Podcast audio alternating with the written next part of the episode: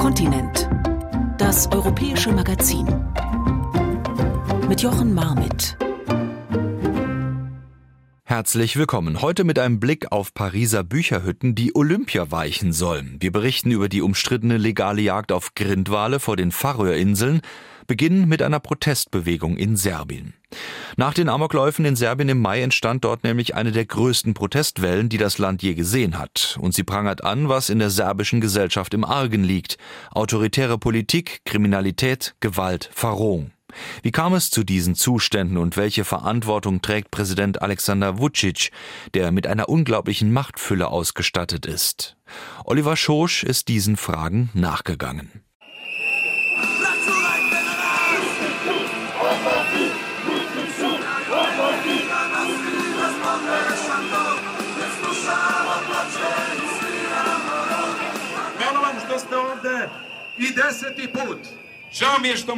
Ich danke euch, dass ihr heute zum zehnten Mal hier seid und gleichzeitig bedauere ich, dass ich es zum zehnten Mal sagen muss. Denn das zeigt, dass das hier schon viel zu lange dauert. Aber wir wissen mittlerweile, wir erreichen nur etwas, wenn wir Ausdauer, Tapferkeit und Entschlossenheit zeigen.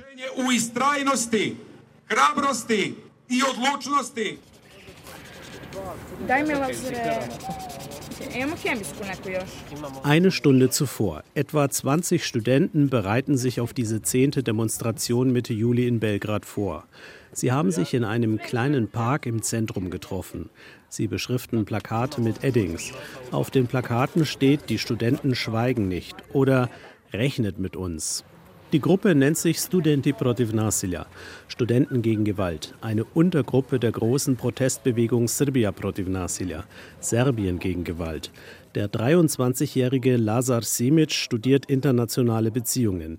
Er erzählt, dass die Amokläufe in einer Grundschule und in zwei serbischen Dörfern im Mai der Auslöser für die Protestwelle waren und wie ein Weckruf gewirkt haben. Es ist das erste Mal, zumindest in der Erinnerung von uns jungen Leuten, dass etwas so Schreckliches passiert ist. Die Opfer waren ja überwiegend Jugendliche. Und dann hat sich auch gezeigt, dass die Institutionen, die die jungen Menschen schützen sollen, ihren Job nicht gemacht haben. Und die Regierung negiert das. Gewalt ist etwas völlig Normales in unserer Gesellschaft geworden. Ich finde es traurig, dass erst so eine Tragödie passieren musste, damit wir endlich rausgehen, auf die Straße.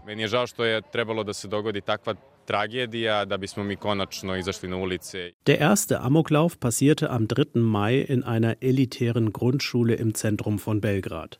Ein 13-jähriger bewaffneter Schüler läuft ins Gebäude. Er erschießt einen Wachmann und dann zwei Schülerinnen im Flur. Dann läuft er in sein Klassenzimmer und erschießt sechs weitere Mädchen und einen Jungen. Neun Menschen sterben sofort. Ein weiteres Mädchen erliegt später ihren Verletzungen.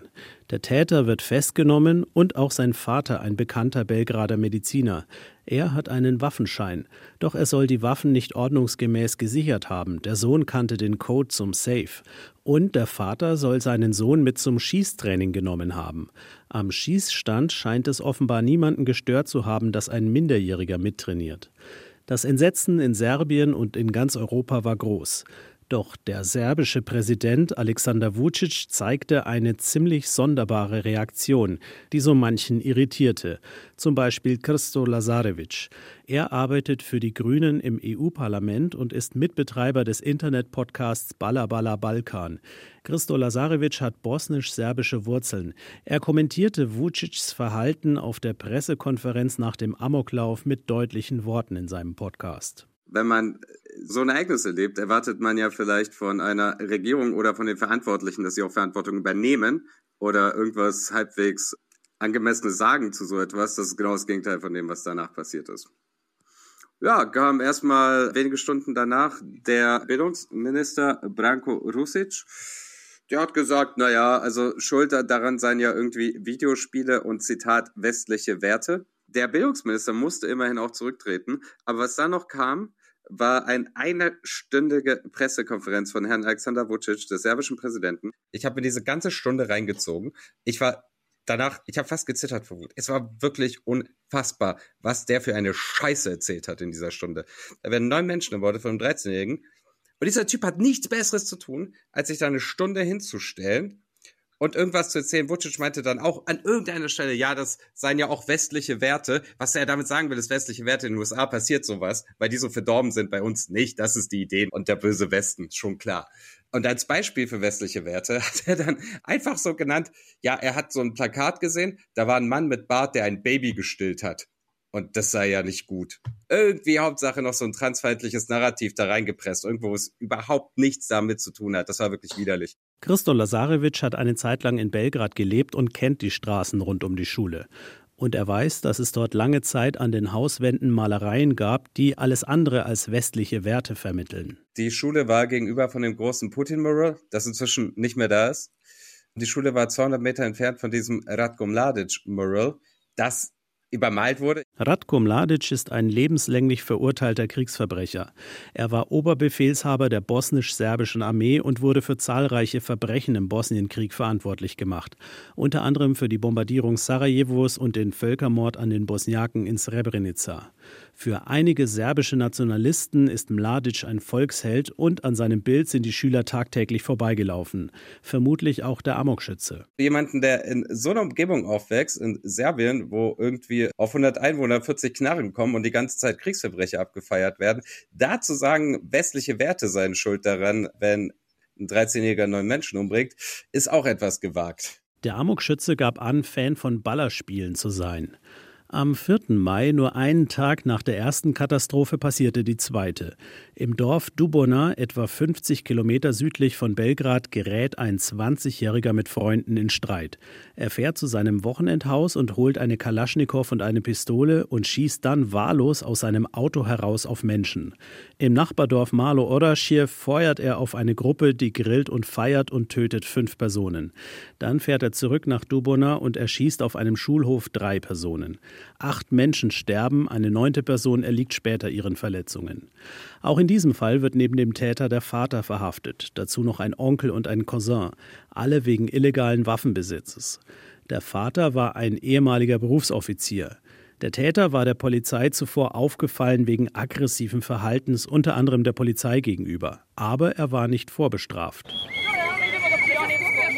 Dass es in Serbien so viele Waffen und so wenig Kontrolle gibt, beschäftigt die Demonstranten von Serbien gegen Gewalt.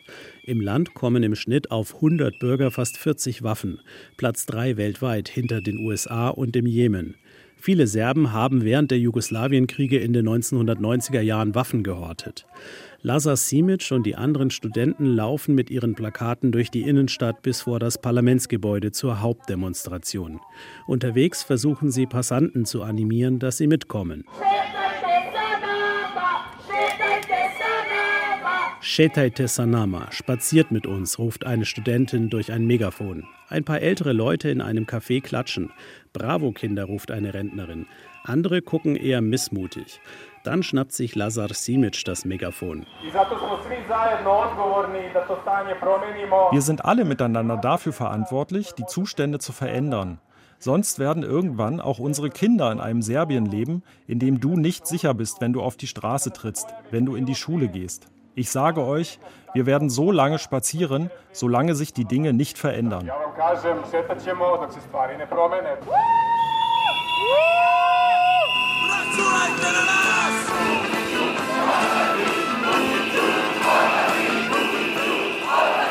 Vucicu Odlazi, Vucic tritt zurück, skandieren die Demonstranten. Vor dem Parlamentsgebäude haben sich an diesem Samstag Mitte Juli etwa 5000 Menschen versammelt. Im Mai kamen pro Demonstration noch 50.000 bis 100.000 Menschen. Es sind Sommerferien. Auf der Bühne auf einem Anhänger spricht der Aktivist Smiljan Banjac. Er nennt eine der wichtigsten Forderungen der Demonstranten.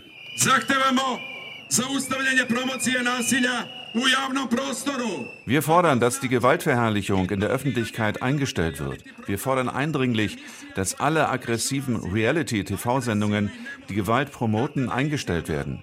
Wir meinen damit die TV-Sender von nationaler Frequenz. Wir meinen Pink und Happy. Pink und Happy TV sind regierungstreue private Boulevardfernsehsender, die bekannt dafür sind, Präsident Alexander Vucic eine Bühne zu bieten. Der Präsident ist im Programm omnipräsent und wird immer positiv dargestellt. Darüber hinaus gibt es oft Reality-Shows. Besonders beliebt ist die Sendung Sadruga im Sender Pink. Es ist wie Big Brother, nur mit richtig üblen Typen.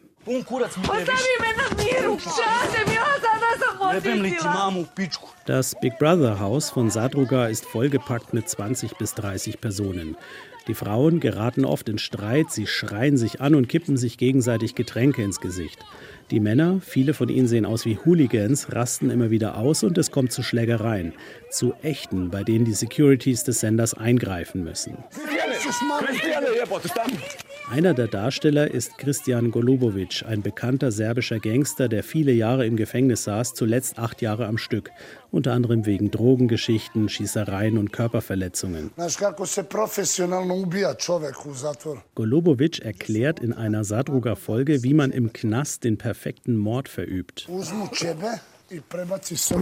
Man nimmt eine Decke und wirft sie so um ihn herum und dann helfen fünf bis sechs Leute mit, das Opfer in die Decke einzuwickeln und festzuhalten. Und dann heben wir ihn hoch und stecken seinen Kopf in die Schlinge von dem Strick. Und weil er die ganze Zeit in einer Decke steckt, hat er keine Kampfspuren an den Armen und Beinen. Und wenn er tot ist, kommen die Forensiker und es sieht so aus, als ob er sich selbst erhängt hat. Jelko Bodrožić ist Präsident des unabhängigen serbischen Journalistenverbands NUNS. Er wirft den regierungsnahen Boulevardsendern vor, die Verrohung der Gesellschaft voranzutreiben. Es geht um Skandale, um Schlägereien und um Gewalt und das unterhält das ganze Volk.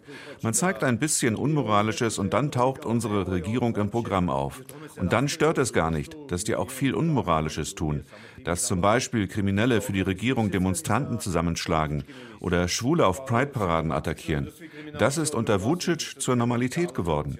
Der Präsident kommt aus dem Lager der radikalen Nationalisten. Als sie an die Macht kamen, haben sie vielen Kriminellen die Haftstrafen verkürzt. Die Kriminellen sind ihre paramilitärische Armee von Anfang an. Auch verurteilte Kriegsverbrecher treten in den serbischen Boulevardsendern auf. Im Frühstücksfernsehen von Happy TV sitzt Vojislav Šešelj. Er war während der Jugoslawienkriege politischer Kopf der sogenannten Chetnik-Bewegung. Er saß zwölf Jahre in Haft, unter anderem wegen Verbrechen gegen die Menschlichkeit. Es ist der 11. Juli dieses Jahres, der 28. Jahrestag des Völkermords von Srebrenica, bei dem mehr als 8300 Bosniaken, bosnische Muslime, getötet wurden, von der bosnisch-serbischen Armee, von serbischen Polizisten und Paramilitärs. Die Moderatorin von Happy TV ermuntert Šešelj zu leugnen, dass es sich beim Massaker von Srebrenica um einen von Serben begangenen Genozid handelt, auch wenn das international so anerkannt ist. Ich hätte gerne, dass Sie mit Hilfe von Fakten und Beweisen erklären, vor allem für unsere jungen Zuschauer, dass es in Srebrenica keinen Genozid gab. Viele versuchen das ja Serbien und den Serben anzuhängen. Šešelj lässt sich nicht zweimal bitten. Er erzählt von Kampfhandlungen in Srebrenica, von ungeklärten Exekutionen und zerredet das Ganze. Srebrenici nije bilo genocida.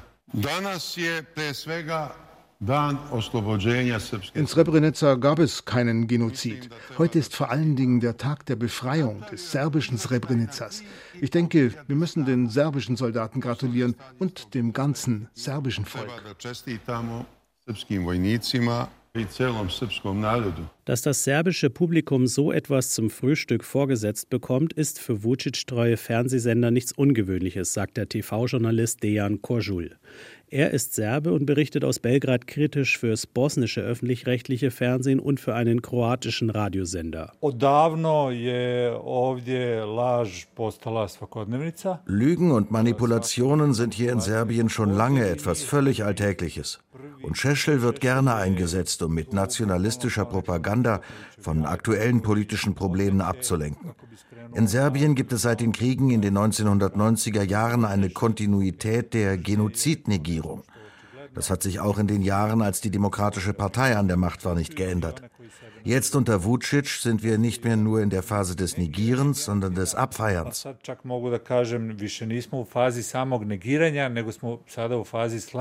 Der verurteilte Kriegsverbrecher Vojislav Šešelj darf ziemlich oft im Fernsehen reden. Er war der politische Ziehvater des heutigen serbischen Präsidenten Alexander Vucic. Vucic begann seine politische Karriere 1993 in Šešeljs radikaler nationalistischer Partei SRS. Während des Kosovo-Kriegs ab 1998 war Vucic dann Informationsminister im Regime des Kriegstreibers Slobodan Milosevic. Nach dem Sturz von Milosevic im Jahr 2000 war Vucic einige Jahre raus aus der Regierung.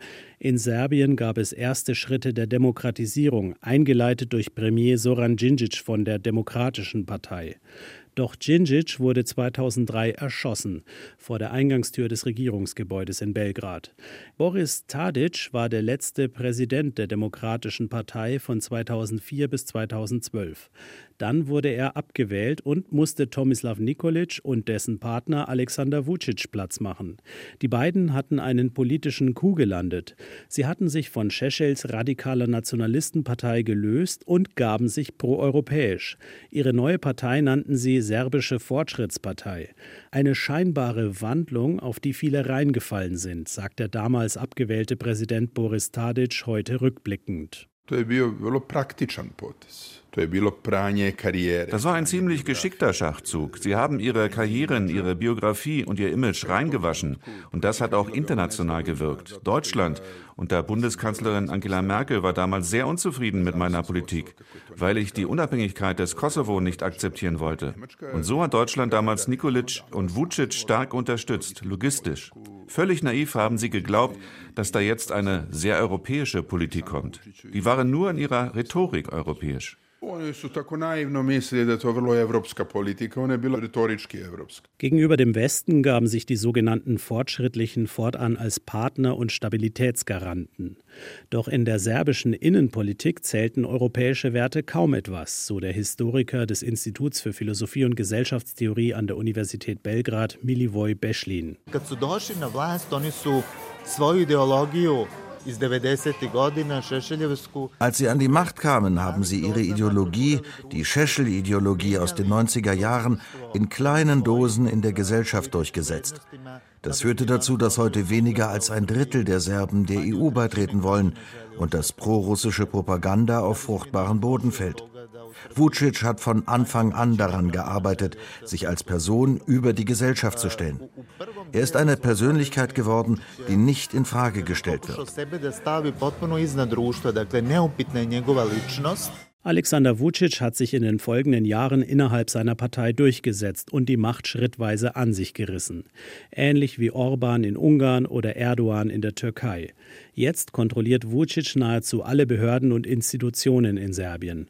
Laut dem unabhängigen Journalistenverband NUNS kontrolliert er etwa 95 Prozent der landesweiten Medien und auch die Justiz in großen Teilen. Laut dem aktuellen Report der US-amerikanischen NGO Freedom House ist Serbien nur zu 46 Prozent ein demokratischer Staat. 5000 Menschen ziehen an diesem Samstag im Juli durch die Innenstadt von Belgrad. Bei der Studentengruppe mit dabei ist die 21-jährige Emilia Milenkovic.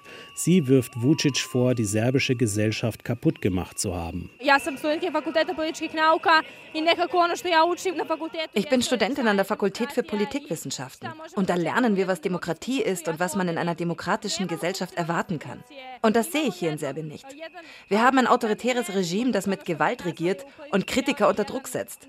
Wir haben Medien, die Gewalt propagieren. Wir haben eine defekte Demokratie. Und deshalb ist es meine moralische Verantwortung, auf die Straße zu gehen und Demokratie einzufordern. Eine Interviewanfrage zum Zustand der Politik und zu den Protesten wird von der serbischen Regierung ignoriert. Auch regierungskritische serbische Medien bekommen in der Regel keine Interviews. Wenn kritische Reporter bei Pressekonferenzen Fragen stellen, dann antwortet Präsident Vucic meist patzig und versucht die Reporter vor der Öffentlichkeit bloßzustellen. Wer sind Sie? Entschuldigung. Ach, N1?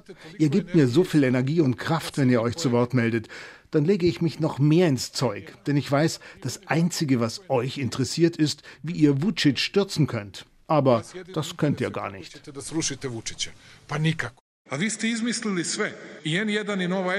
Ihr habt euch alles ausgedacht, ihr von N1 und Nova S. Und dann muss ich jeden Tag eure Unwahrheiten dementieren. Ich habe keine Lust dazu. Ich bin müde von diesen Lügen. Können Sie mich mal ausreden lassen? Ich weiß nicht, warum Sie so nervös sind. Ihren Lieblingskandidaten geht es wohl gerade nicht gut. Sie versagen auf voller Linie. Den Druck aus der Frage herausnehmen und den Fragensteller selbst angreifen und unter Druck setzen. Alexander Vucic ist ein Meister dieses Spiels. Deutlich härter noch trifft es kritische Oppositionspolitiker. Besonders im Fokus steht die 49-jährige Parlamentsabgeordnete Marinika Tepic von der Partei der Freiheit und Gerechtigkeit, eine sozialdemokratische Partei. Vi recite kad može. Može. Mitte Juli steht Marinika Tepic mit anderen Oppositionellen vor dem Zentralgefängnis in Belgrad und gibt eine Pressekonferenz. Im Gefängnis ist eine Polizistin in Untersuchungshaft. Tepic hatte sich für sie eingesetzt.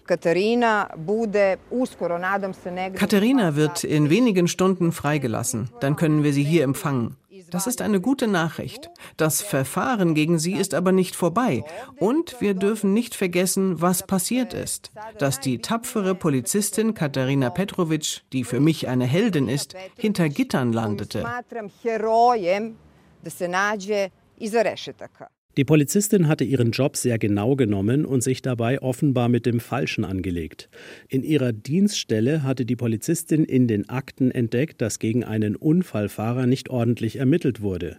Der Mann hatte zwei Frauen in ihrem Auto angefahren und leicht verletzt. Er blieb unbehelligt, obwohl in seinem Blut Alkohol- und Kokainspuren gefunden wurden. Die Polizistin wandte sich an Marinika Tepic, die der Sache bereits nachgegangen war. Das Pikante, beim Unfallfahrer handelt es sich um Nikola Petrovic, den ehemaligen Direktor eines öffentlichen Stromversorgers. Ein Freund des serbischen Präsidenten Vucic und Trauzeuge bei Vucics zweiter Hochzeit. Der Fall sorgte in den regierungskritischen Medien für einen Skandal. Katharina Hrabra Katharina ist tapfer und eine Heldin, weil sie allen gezeigt hat, dass sie für die Bürger arbeitet und nicht für die politischen Anführer und deren Paten. Nach der Freilassung aus der Haft droht der Polizistin noch ein Disziplinarverfahren wegen unerlaubter Datenweitergabe. Das Verfahren gegen Vucic's Paten läuft noch, er bleibt aber auf freiem Fuß. Ein paar Tage später steht Marinika Tepic wieder mit anderen Oppositionspolitikern, Demonstranten und Journalisten vor einem Gebäude, um einen Polizisten zu unterstützen. Dieses Mal vor dem Sondergericht in Belgrad. Der Polizist soll hier eine Aussage machen in der sogenannten Jovannica-Affäre. Der Polizist war bei einer Kontrolle mit einem Kollegen per Zufall auf eine Marihuana-Fabrik gestoßen, die größte in Europa, sagt Tepic. Die Fabrik war versteckt in einer staatlich geförderten Gemüsefarm, 50 Kilometer außerhalb von Belgrad. Die Polizisten, die das geheime Projekt offenbar nicht entdecken sollten, werden nun unter Druck gesetzt. Die regierungsnahen Medien berichten negativ über die Ermittlungsarbeit der Polizisten. Und noch ein weiterer Prozess wirft gerade kein gutes Licht auf die serbische Regierung. Veljko Belivuk, bekannt in Serbien als Mafiosi, Hooligan-Anführer und mutmaßlicher Auftragskiller, hat in seinem Prozess ausgesagt, dass er für die Regierung und für Serbiens Präsidenten Vucic gearbeitet habe. Vucic bestreitet das. Marinika Tepic macht im Parlament auf solche Skandale immer wieder aufmerksam. Darauf reagieren die Abgeordneten und Minister der Regierungspartei oft mit persönlichen Angriffen. So zum Beispiel Premierministerin Ana Brnabic. Frau Tepic ist ein Champion im Sagen von Unwahrheiten und in widersprüchlichen Aussagen. Wenn Marinika Tepic gegen die große Mehrheit des Vucic-Lagers anredet, dann wird oft sehr laut dazwischen gerufen. Doch sie bleibt beharrlich. Das ist keine Show im Fernsehsender Pink, sondern das höchste Haus der Bürger Serbiens. Sie müssen sich respektvoll verhalten gegenüber allen Volksvertretern. Im Gespräch erzählt Marinika Tepic, dass viele Abgeordnete von Vucic's Fortschrittlichen äußerst aggressiv seien, mit dem Ziel, sie persönlich fertig zu machen. In der Fernsehübertragung bekommt man nicht mit, mit was für Zwischenrufen wir es zu tun haben, von Seiten der Regierungsabgeordneten. Wenn ich im Parlament rede, dann höre ich sexistische Beleidigungen, aber auch rassistische, weil ich rumänische Wurzeln habe. Und es werden Lügen über mich erzählt. Früher hat mich das getroffen und wochenlang beschäftigt. Jetzt beschäftigt mich das nur noch ein paar Stunden. Meine Kinder haben oft geweint deswegen. Als mein Sohn ein Teenager war, war das schlimm. Er ging zum Kiosk, wollte Kaugummis kaufen und sah dann Zeitungen mit Schlagzeilen wie Genozid Marinika, schickt sie zurück nach Rumänien. Marinika hasst Serben. Marinika Tepic wurden 17 Mal die Autoreifen zerstochen. Aus Sicherheitsgründen musste sie aus ihrer Heimatstadt Pančevo in die Großstadt Belgrad ziehen. Die 30-jährige unabhängige Journalistin Isidora Kovacevic wohnt in der 50.000 Einwohnerstadt Schabac, 80 Kilometer westlich von Belgrad. Hier kennt jeder jeden und deshalb traut sich Kovacevic kaum noch raus auf die Straße. Sie schreibt für die kritische Online-Zeitung Podrinske Novine und hat sich in Schabac ziemlich gefährliche Feinde gemacht. Krajem novembra 2021. godine je bilo situacija na mostu, građane koji su blokirali most. Tada su protesti širom Srbije protiv Rio Tinta. Ende November 2021 haben Bürger in unserer Stadt eine Brücke blockiert. Es waren Umweltschützer, die gegen Lithiumabbau protestiert haben. Und dann kamen Schläger der Regierungspartei und haben die Demonstranten angegriffen. Ich habe einige von ihnen erkannt. Da waren nämlich auch ehemalige Schulkameraden von mir dabei. Und ich habe dann ganz offen darüber berichtet, wer da mit Hacken, Hammern und Stöcken auf die Bürger eingeschlagen hat. Auch meine Mutter war mit auf der Brücke und wurde bedroht. Von einem früheren Schulfreund von mir. Sie hat aber zum Glück keinen Schlag abbekommen. Unter den Gewalttätern war auch ein hoher Funktionär eines öffentlichen Unternehmens. Und ich habe auch dokumentiert, dass ein paar Schläger danach in Dienstautos der Regierungspartei eingestiegen sind. Und nachdem ich das alles veröffentlicht hatte, hingen in der ganzen Stadt Steckbriefe von mir, mit meinem Bild und mit meinem Vor- und Nachnamen. Auf den Steckbriefen waren außerdem ein oppositioneller Anwalt und ein minderjähriger Demonstrant. Jetzt lebt Isidora Kovacevic unter strengen Sicherheitsvorkehrungen. Sie bewegt sich meistens nur im Auto fort. Es wird immer jemand informiert, wann sie wo losfährt und wann sie wo ankommen soll. Die Journalistin geht davon aus, dass es in der Stadt einige Leute gibt, die ihr was antun könnten. Ich denke da an jüngere Leute, die sich vor jemandem beweisen wollen. Ich denke, ich wäre jetzt ein leichteres Ziel als noch vor einem Jahr, als meine Geschichte eine größere Medienaufmerksamkeit hatte. Ich kann jetzt aber nicht mit meiner Arbeit aufhören und schweigen. Ich schreibe weiter über Missstände hier in der Stadt. Es ist ziemlich schwer für mich, aber das Leben geht weiter. život ide dalje. Kada si.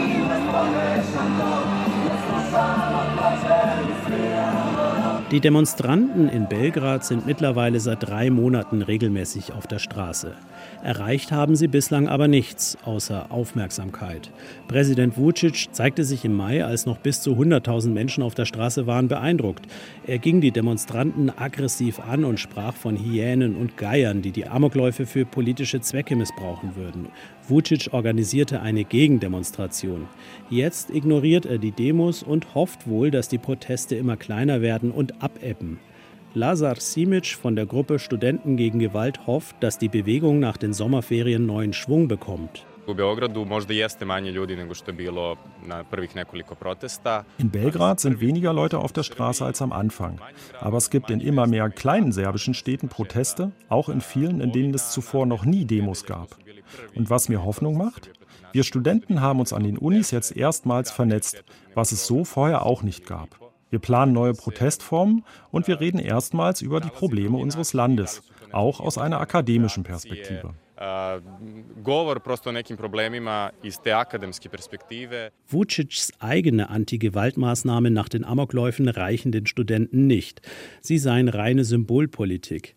Die Regierung hat zwar schon über 100.000 Waffen eingesammelt, doch insgesamt sollen im Land etwa eine Million nicht registrierte Waffen kursieren. Keiner weiß das so genau. Und Vucic's Ankündigung, die Gewalt-Big Brother-Show Sadruga werde abgesetzt, hat sich als leere Versprechung entpuppt. Neue Staffeln sind wieder in Planung. Wobei der Sender Pink versprochen hat, dass die dann weniger gewalttätig sein sollen. Soweit die Reportage von Oliver Schosch aus Serbien. Sie hören SA2 Kulturradio Kontinent, Ihr europäisches Magazin. Wir schauen auf die Färöerinseln. Dort gibt es nach wie vor eine legale, traditionsreiche Jagd auf Wale und Delfine. Beim sogenannten Grindarab, der Waltreibjagd, werden dabei jedes Jahr hunderte Grindwale und andere Delfinarten mit Booten in Buchten getrieben und dann mit Messern abgeschlachtet. Für die Menschen auf den abgeschiedenen Inseln im Nordatlantik hat diese Jagd Tradition. International gibt es dafür aber immer wieder Kritik.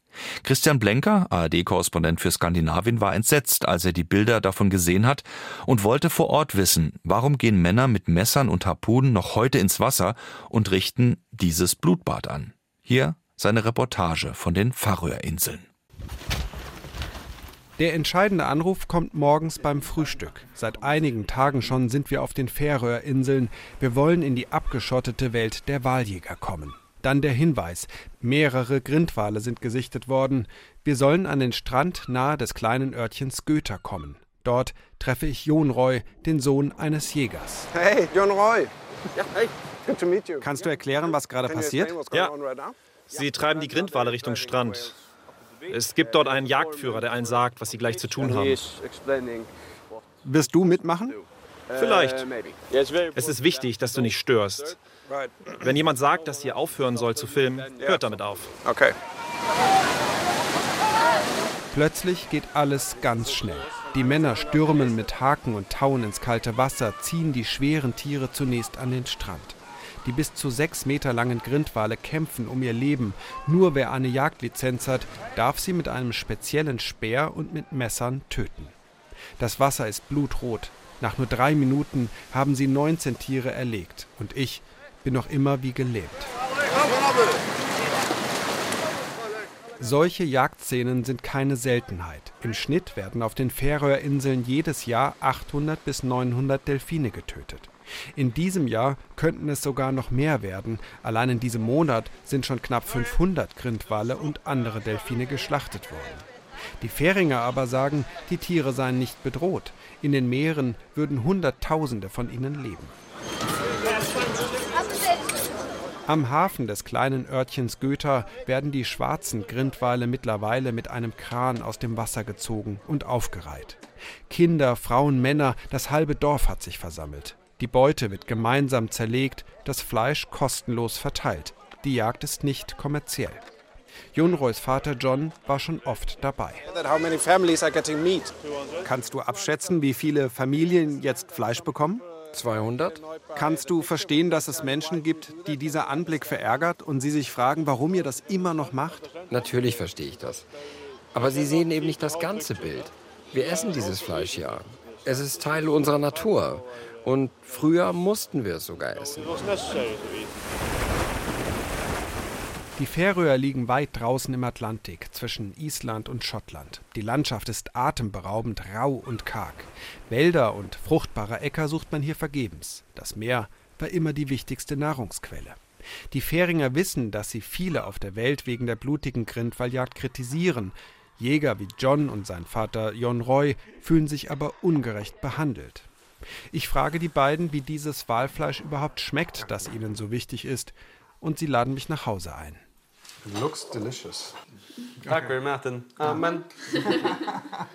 okay. John erklärt, dass man auch das Fett der Tiere isst. Für mich hat er das Fleisch als eine Art Gulasch zubereitet. Mm. It's really like beef. I'm surprised.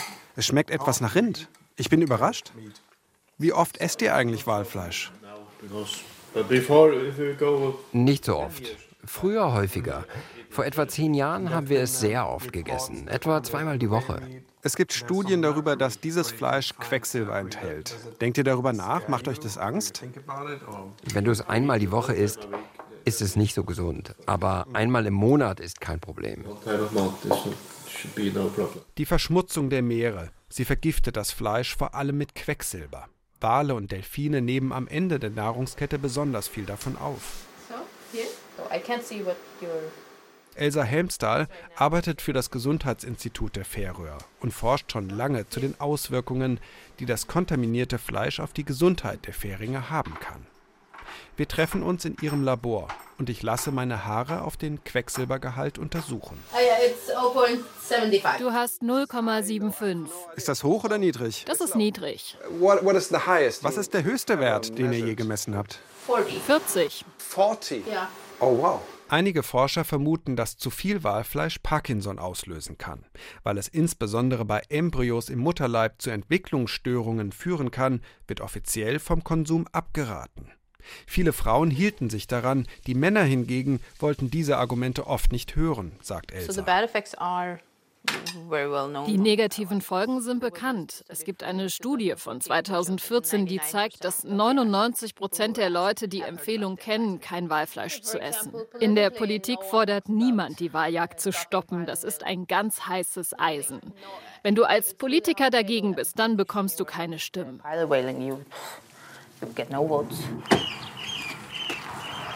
Hey. Hey. I'm Samuel. Christian. Die Gegner der Treibjagd kommen vor allem aus dem Ausland. Aktivisten der Organisation Sea Shepherd dokumentieren seit vielen Jahren das Abschlachten der Delfine. Ich treffe Samuel und andere Aktivisten, die aus Norwegen, Polen, Frankreich und Deutschland auf die Inseln gezogen sind. Sie lauern den Färingern auf und versuchen mit ihren Flugdrohnen alles zu filmen. Das vielleicht Schlimmste ist, dass die Treibjagd auf die Tiere viele Stunden dauern kann. Sie sagen selbst, dass sie mit ihren Motorbooten eine Wand bilden, die Krach macht, um die Tiere in eine bestimmte Richtung zu treiben. Wie die Tiere schwimmen, es ist nicht normal. Ich bin in einer deutschen Großstadt groß geworden und kaufe meine Lebensmittel im Supermarkt. Und jetzt sehe ich zu, wie die Färinger nach der Jagd das Fleisch mit bloßen Händen nach Hause tragen. Ihre Tradition sei immer noch besser als unsere Massentierhaltung, sagen mir viele hier. Das hat mich zumindest zum Nachdenken gebracht. Und trotzdem bleibt diese Art des Tötens für mich brutal. Umstrittene Jagd auf Grindwale und Delfine. Die Reportage von Christian Blenker. Paris bereitet sich vor auf die Olympischen Spiele 2024, also im nächsten Jahr. Und da so ein Großereignis auch eine Eröffnungsfeier hat, wird der Weg für die vielen Besucherinnen und Besucher freigeräumt. Nun sollen aber auch die Pariser Bukinisten weichen. Das sind die vielen grünen Bücherstände an der Seine, aber die wehren sich. Hochsicherheitszone versus jahrhundertealte Tradition. Unsere Reporterin Caroline Düller war unterwegs an der Seine. Also die zwei auf Deutsch. Die zwei, ja. Und dann habe ich den Prozess auch auf Französisch. Wer in Paris deutsche Literatur sucht, zum Beispiel Kafka, der sollte bei Iris Mönchhahn am Quai Voltaire vorbeischauen.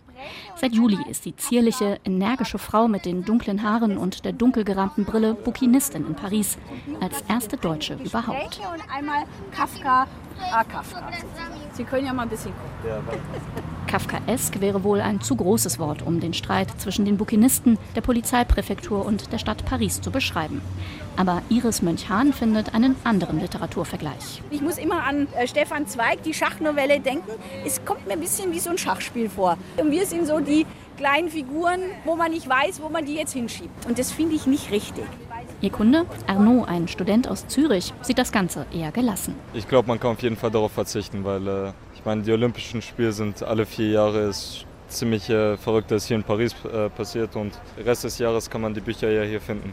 Viele andere, die vorbeischauen, sind da allerdings anderer Meinung.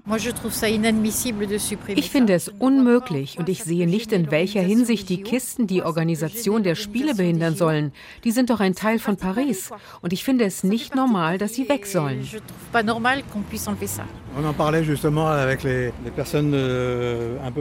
Ich habe gerade mit einer Verkäuferin ein Stück weiter darüber gesprochen. Uns tut das leid. Ihr natürlich auch als Händlerin. Ich kann nur für mich selbst sprechen, aber mir tut es auch leid. Umso mehr, als ich generell dagegen bin, dass Paris die Spiele ausrichtet. Doch genau deshalb sollen die Kisten weichen, zumindest für eine gewisse Zeit.